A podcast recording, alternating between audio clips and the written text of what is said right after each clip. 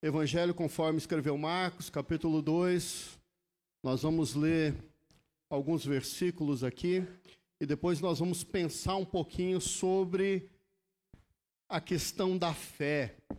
O que é fé e como ela se processa nas nossas vidas, como ela pode ser desenvolvida nas nossas vidas, né? Então, Marcos, capítulo 2, a partir do versículo 1, vai dizer o seguinte: Poucos dias depois, tendo Jesus entrado novamente em Cafarnaum, o povo ouviu falar que ele estava em casa.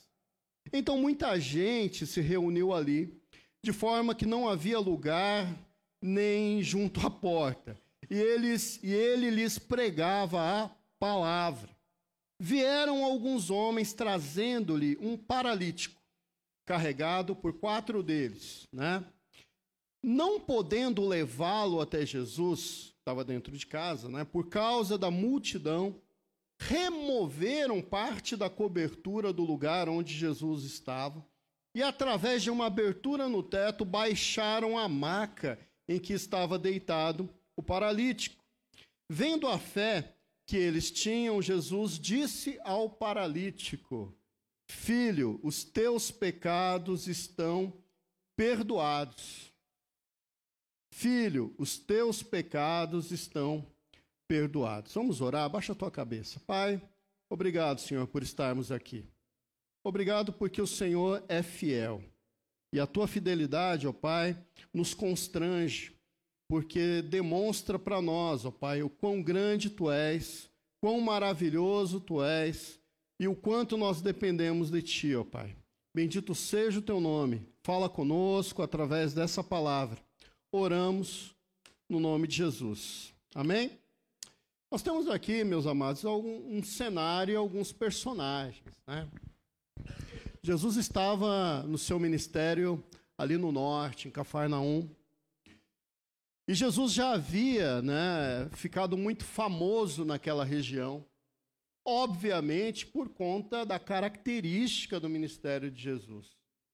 Jesus era um mestre por excelência, então ele estava constantemente ensinando, mas também ele promovia milagres, sinais, maravilhas indiscutíveis no meio do povo. Então, o texto começa dizendo que o povo ficou sabendo que Jesus estava novamente ali.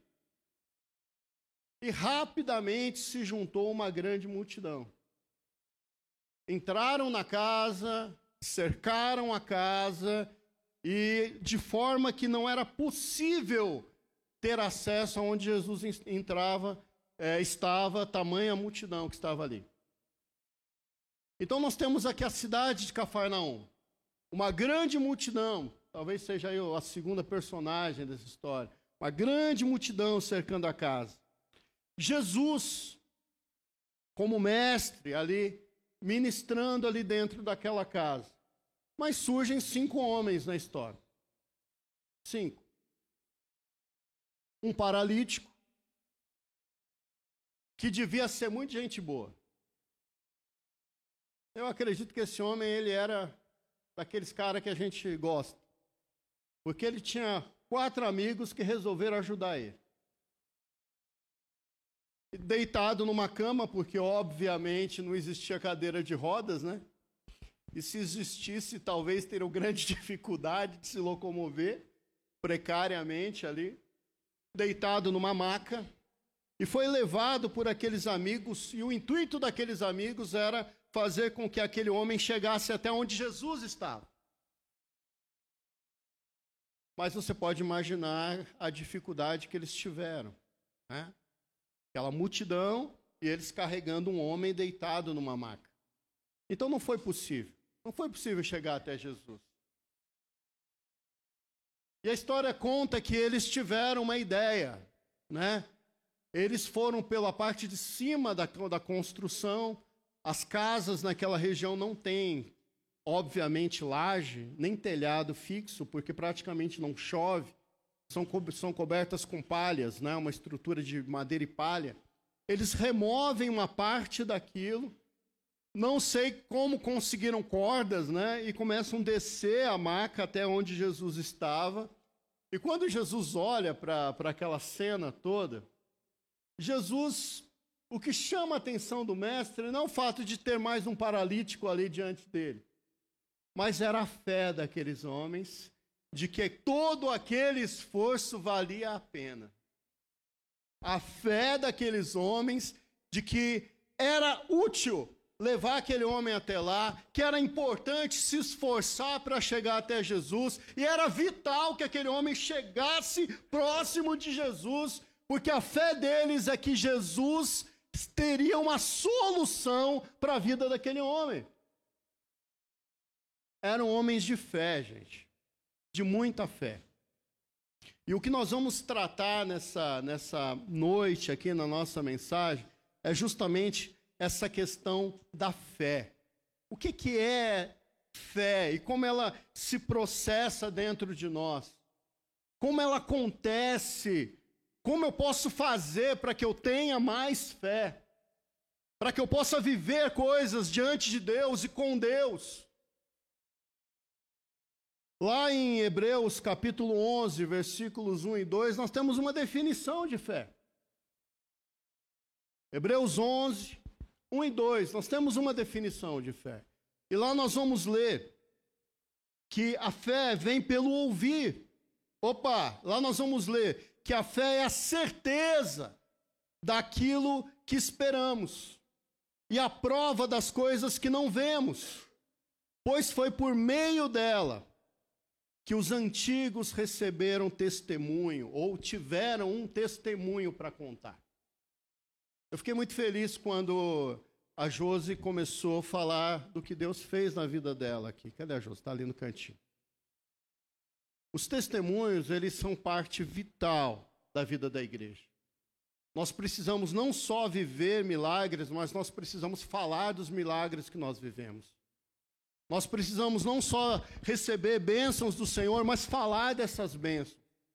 Porque isso auxilia para que outras pessoas percebam em nós a veracidade do Evangelho.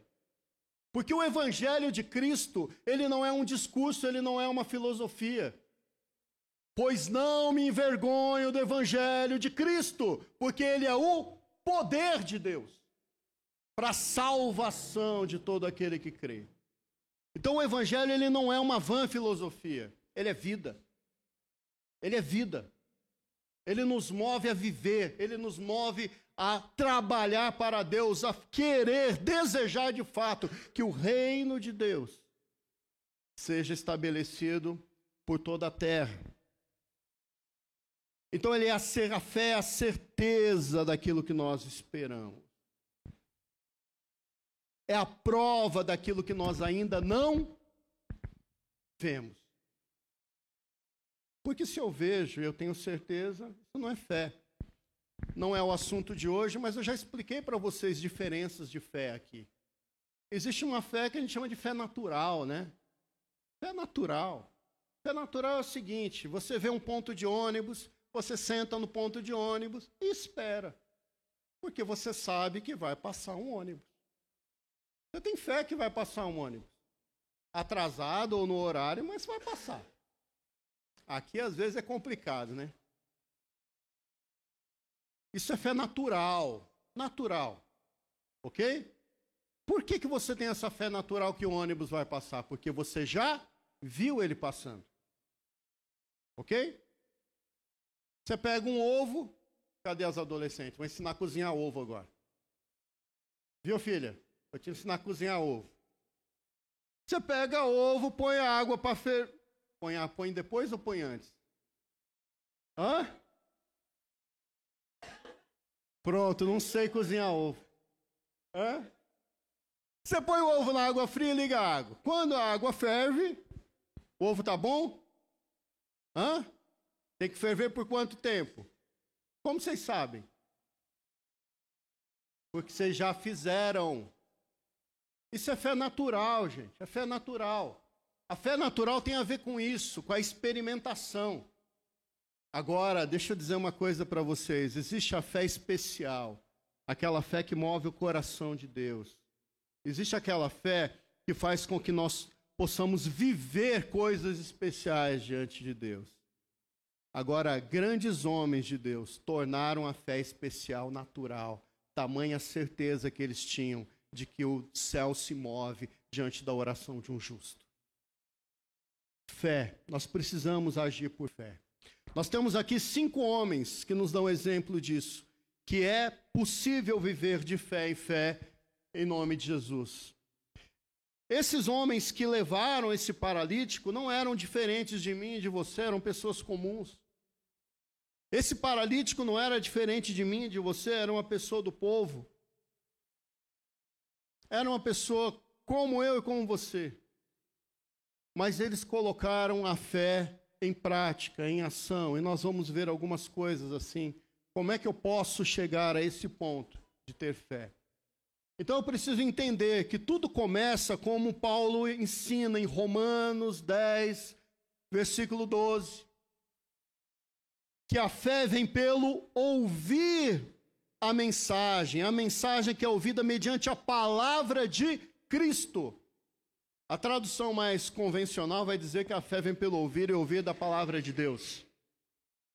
Então tudo começa por ouvir a palavra de Deus. É necessário que a palavra de Deus chegue ao coração da pessoa que quer viver de fé em fé.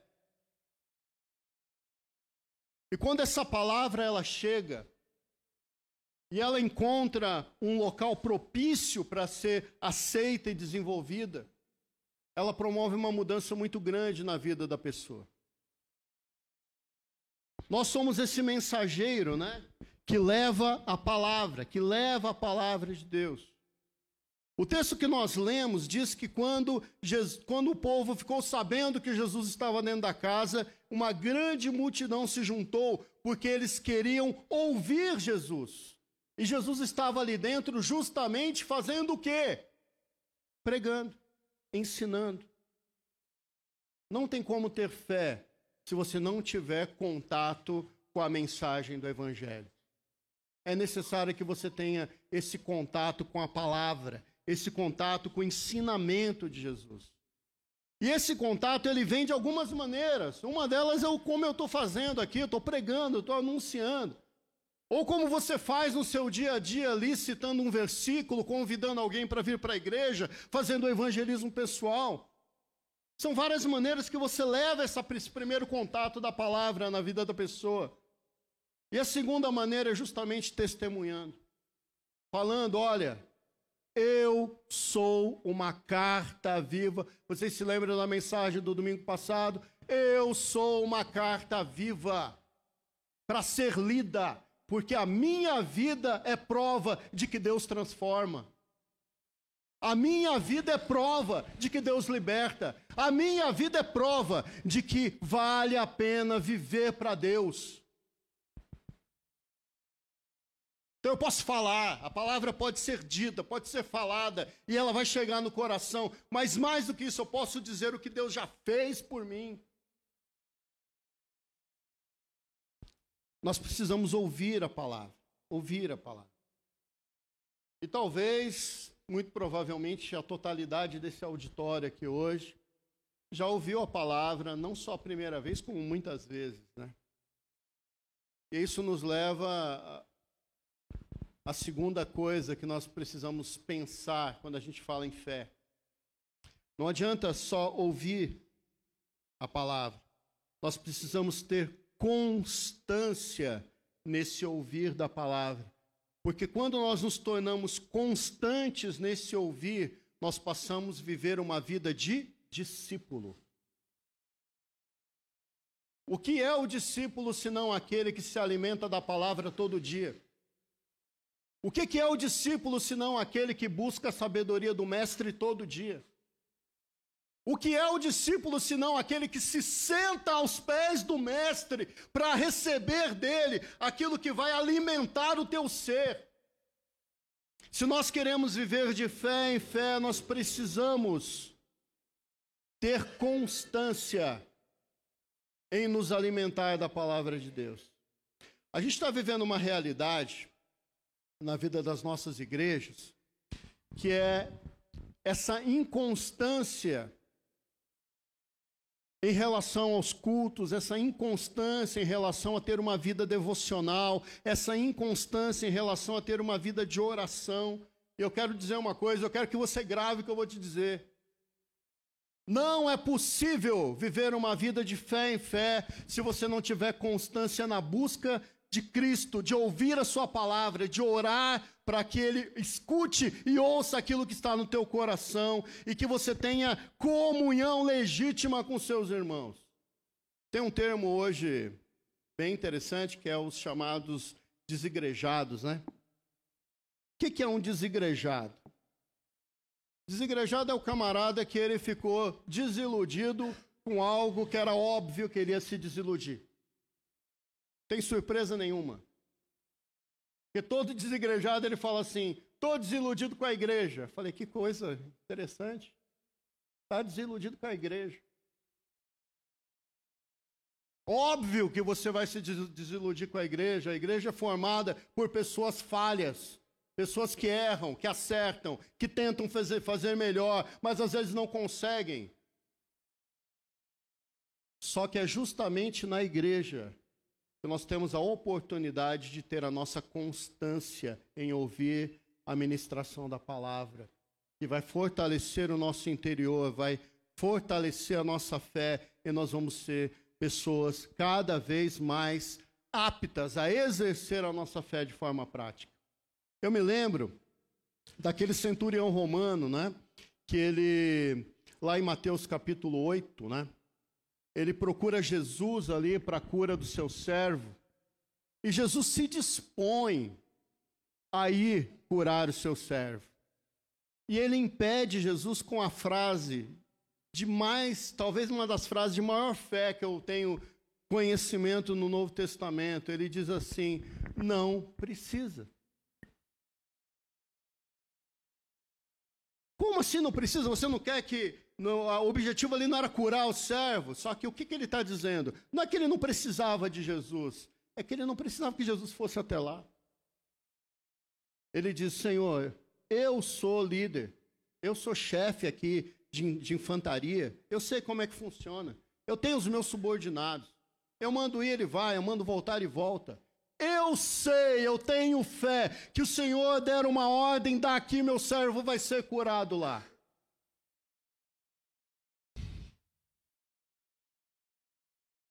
Estava vendo invisível, né? Ele estava vendo algo que ainda não existia. Nós precisamos olhar para essas histórias de fé e trazer essas histórias para dentro da nossa vida para que a gente possa viver coisas semelhantes assim. Paulo, ele falando sobre constância na busca da palavra do Senhor, quando ele vai orientar o seu discípulo, o discípulo é uma figura muito importante na Bíblia, viu? Nós somos discípulos, aprendizes, e não vamos cansar de nos aprender, vamos morrer como discípulos. Quando ele vai falar com seu discípulo Timóteo, lá em 2 Timóteo, capítulo 4, versículo 2, ele vai dar uma instrução para Timóteo. Ele vai dizer assim: pregue, pregue a palavra Esteja preparado para pregar essa palavra. Quando? Em tempo e fora de tempo. É uma expressão idiomática, né? Para dizer assim, ó, você vai pregar, sabe quando, Timóteo? O tempo todo. Porque as pessoas precisam ouvir o tempo todo. Tempo todo. E vai pregar o quê? Cociquinha no ego. Não, você vai pregar o que precisa. Você vai encorajar, vai repreender, vai, é, vai exortar, né? Vai, vai, e você vai fazer isso como? Com paciência. Com paciência. E sempre firme na doutrina. Olha que instrução interessante. Se nós pastores somos obrigados a falar o tempo todo, é sinal de que todos os discípulos têm que escutar quando? O tempo me ajuda aí, vocês estão aí? O tempo todo, o tempo todo. É assim. Eu gosto da frase do, do Sérgio. Precisa se expressar, não, Sérgio? Pode. Não, não, é aí, já deu. Eu gosto da frase do Sérgio, que ele diz assim: Pastor, eu não gosto de faltar no culto de quarta-feira. Porque eu sei que o culto que eu faltar, eu vou deixar de aprender alguma coisa. Na frase sua?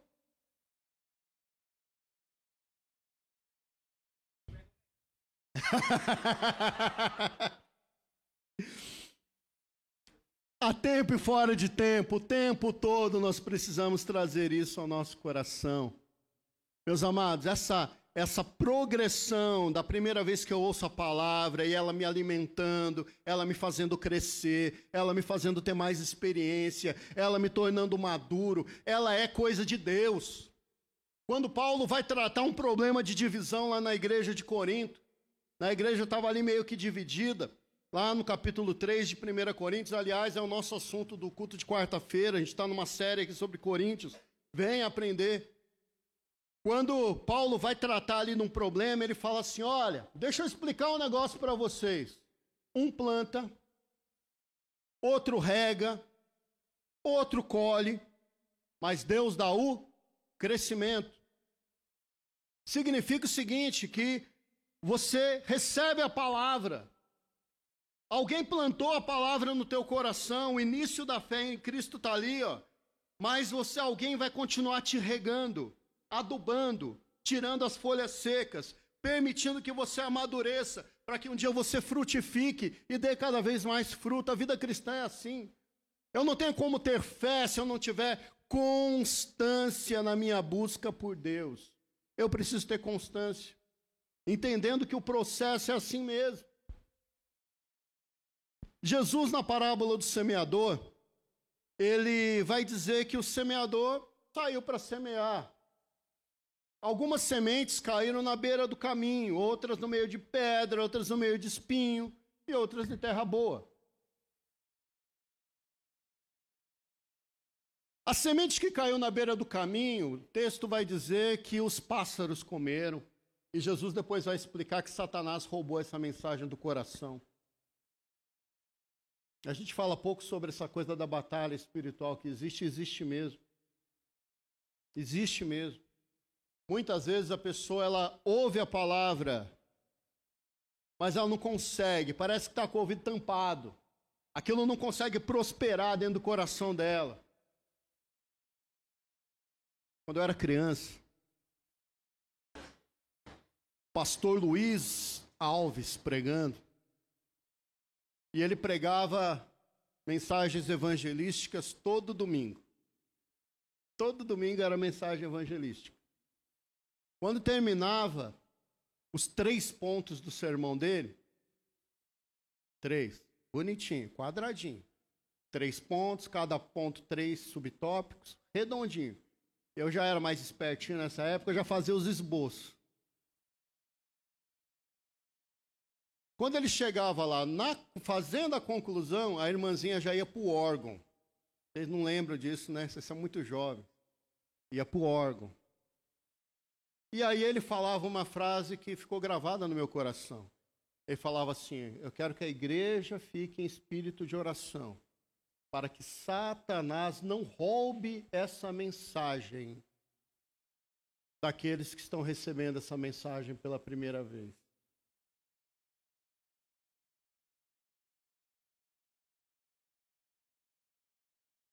A semente, a palavra, ela chega até nós mas muitas vezes ela, ela não consegue prosperar dentro do nosso coração, entrar e mudar a nossa vida, porque nós somos roubados.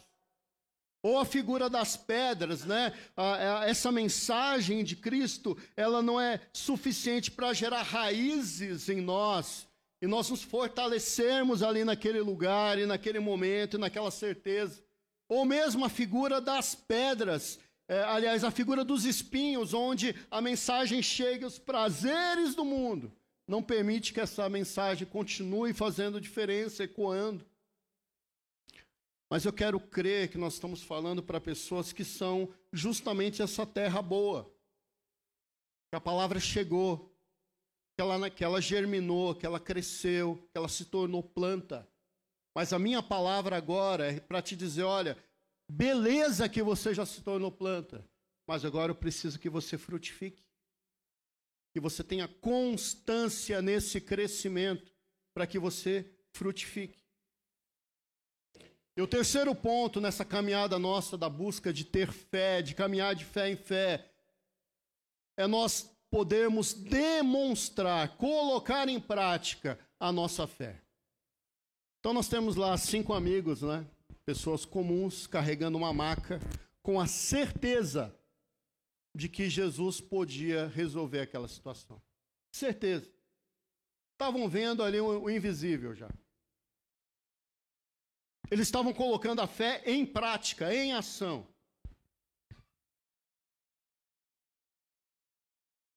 E nós temos várias limitações para colocar a nossa fé em prática, né? Uma delas é porque a gente acha que a nossa fé é pequena. Uma das limitações para colocar a fé em prática é achar que a nossa fé é pequena. Só que deixa eu te dizer uma coisa muito importante. Foi a fé daqueles homens que de fato curou aquele aleijado? Não. A fé daqueles homens só moveu o coração de Jesus. Quem curou foi Jesus. Quem curou foi Jesus.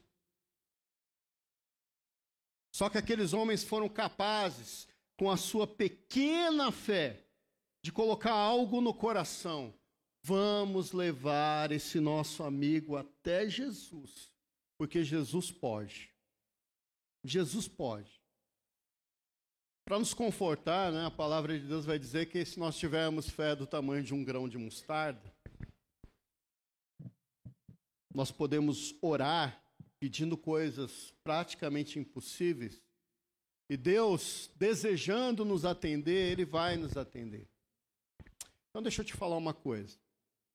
Se você acredita que você tem uma fé muito pequena, Deus te aceita com a sua fé pequena mesmo. Porque Deus ele não trata no coletivo. Deus ele trata individualmente. Então ele sabe a porção de fé que o Wagner é capaz de ter. Ele sabe a porção de fé que o pastor Vicente é capaz de ter. Ele sabe a porção de fé que o pastor Giovanni é capaz de ter. Ele sabe a porção de fé, né, que a Raquel é capaz de ter. Deus nos conhece. Deus nos conhece. E Deus nunca espera da gente aquilo que a gente não tem. Ele espera que a gente entregue diante dele aquilo que nós somos capazes de ter ou de fazer.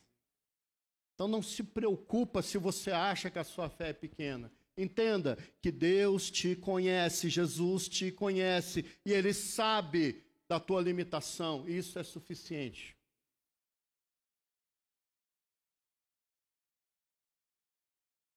Pastor, eu não sei, eu, não, eu vejo pessoas orando, e aí entra a segunda limitação aqui, que é nós nos compararmos com outras pessoas. Eu vejo pessoas orando e parece que elas têm uma fé muito superior à minha.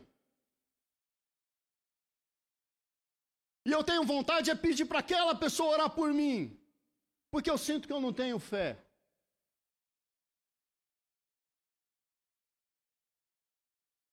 Quando a gente vai entender o que, que a pessoa entende por oração fervorosa, oração, a gente percebe que a pessoa está com, com a cabeça nas palavras, na oratória, no jeito da pessoa se expressar.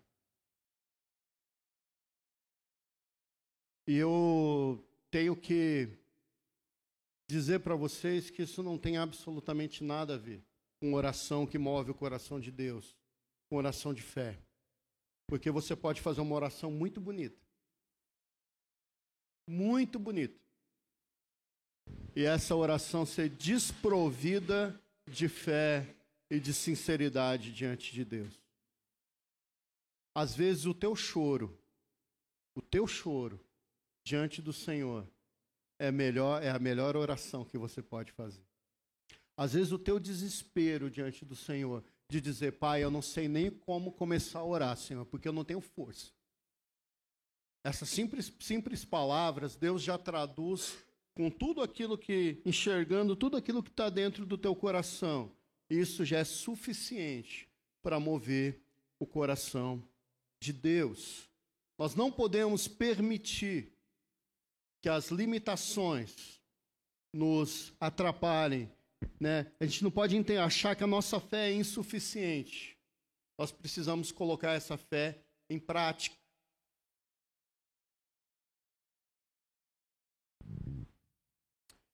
E a quarta coisa, nós precisamos perseverar.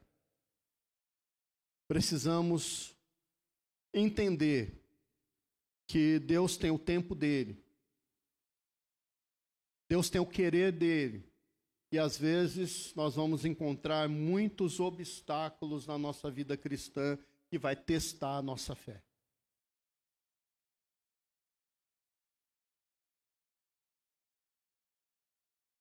Eu não conheço absolutamente ninguém que não tenha dificuldades na vida. Só aqueles personagens imaginários das igrejas da teologia da prosperidade. Eu não conheço ninguém que não tenha dificuldades. Que não tenha obstáculos a vencer.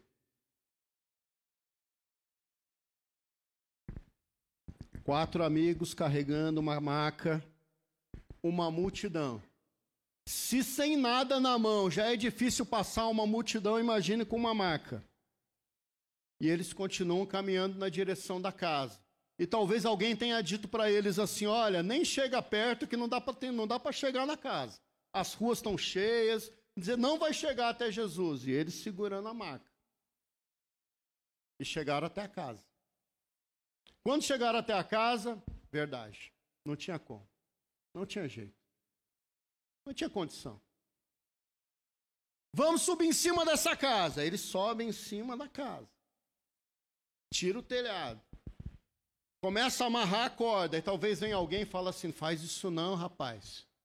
E se Jesus interpretar isso como desrespeito?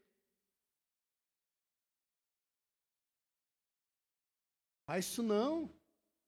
E se Jesus achar que vocês estão extrapolando, está indo demais?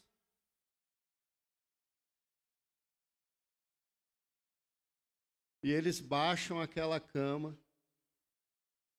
E Jesus olha para aquela situação. E Jesus se admira da fé daqueles homens. E ali eles podem viver um milagre na vida daquele amigo.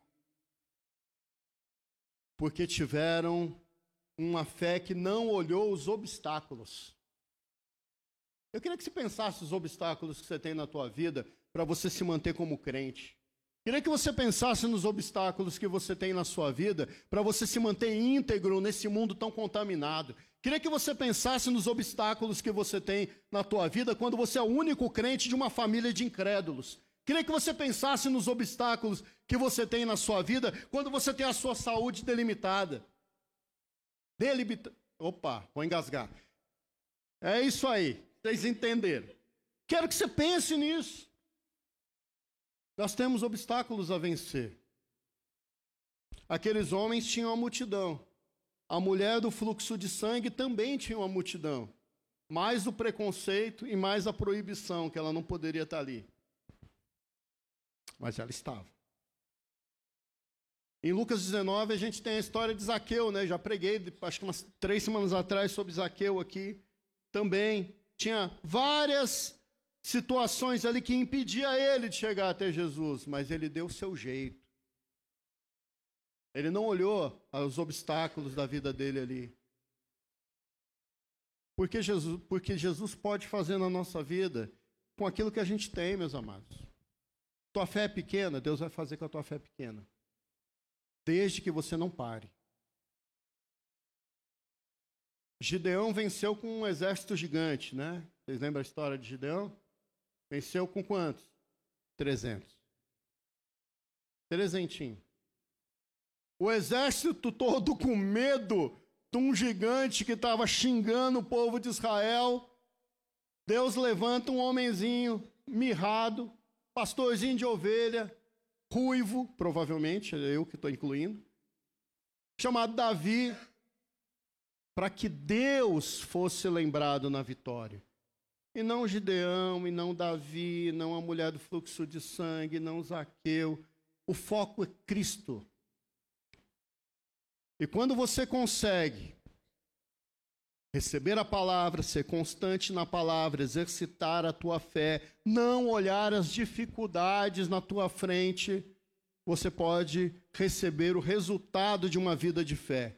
E qual que é o resultado de uma vida de fé? É você poder dizer: eu tenho vivido coisas maravilhosas diante de Deus e com Deus. Porque a vida de fé nos leva a ter testemunhos para contar. Você quer ter testemunho para contar? Levanta a mão assim. Quer ter testemunho para contar? Comece a ser perseverante na palavra. Persevere. Leia a palavra, medite na palavra. Tenha prazer de receber uma ministração do Senhor. Coloca a tua fé em prática. Não olhe as dificuldades e não pense que a sua fé é pequena. Saiba que Deus te conhece e Ele quer exatamente você do jeitinho que você está ali, ó, com medo, mas capaz de exercitar essa sua pequenina fé para tocar no coração dele. Em última instância, muitas vezes a gente tem medo de pedir as coisas para Deus. Eu quero confortar o teu coração dizendo o seguinte: peça. Porque Deus ele quer que você abra a sua boca. Eu falei disso, você se lembra? Deus quer que você abra a sua boca. Deus sabe tudo que você vai falar, mas Ele quer que você fale, porque isso envolve relacionamento. Em última instância, é Deus que vai determinar se vai acontecer ou não. Deus é soberano. A gente não manipula Deus. Então a gente coloca diante de Deus aquilo que é o nosso desejo. E Deus ele faz segundo a sua graça. Só que o que me deixa muito feliz é que Deus é abundante em graça. Deus ele é grande em amor. Ele é grande em desejo de nos, é, nos abençoar e atender as nossas orações. Ele é soberano, ele vai fazer na vontade dele. Mas o que me conforta é que ele quer nos abençoar. Esse é o desejo do coração do Senhor. Baixa sua cabeça, deixa eu orar junto com você.